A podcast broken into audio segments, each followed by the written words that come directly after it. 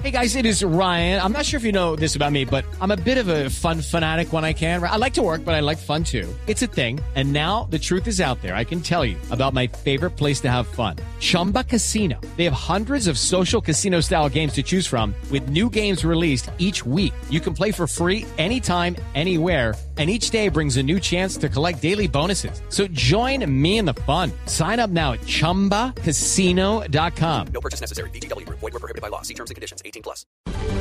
En información internacional, vamos a la prensa de España, donde esta mañana está ofreciendo una entrevista al ministro de Justicia, Yesid Reyes, quien ha salido en defensa del plebiscito para refrendar los acuerdos de La Habana, ha explicado que se trata de una decisión política del presidente Santos y no de un requisito jurídico. María Camila Orozco.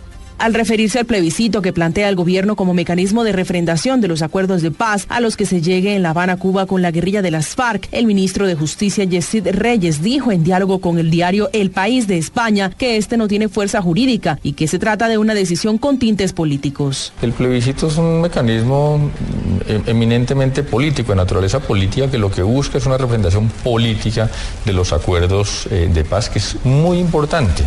No es necesaria jurídicamente no hace falta desde el punto de vista jurídico, pero sí es importante políticamente porque eso va a mostrar la voluntad del pueblo colombiano de eh, aplicar unos acuerdos de paz. El ministro Reyes dijo que van a ser necesarios desarrollos legislativos, por lo que los acuerdos una vez firmados serían implementados en seis meses, incluso un año después. María Camila Orozco, Blue Radio.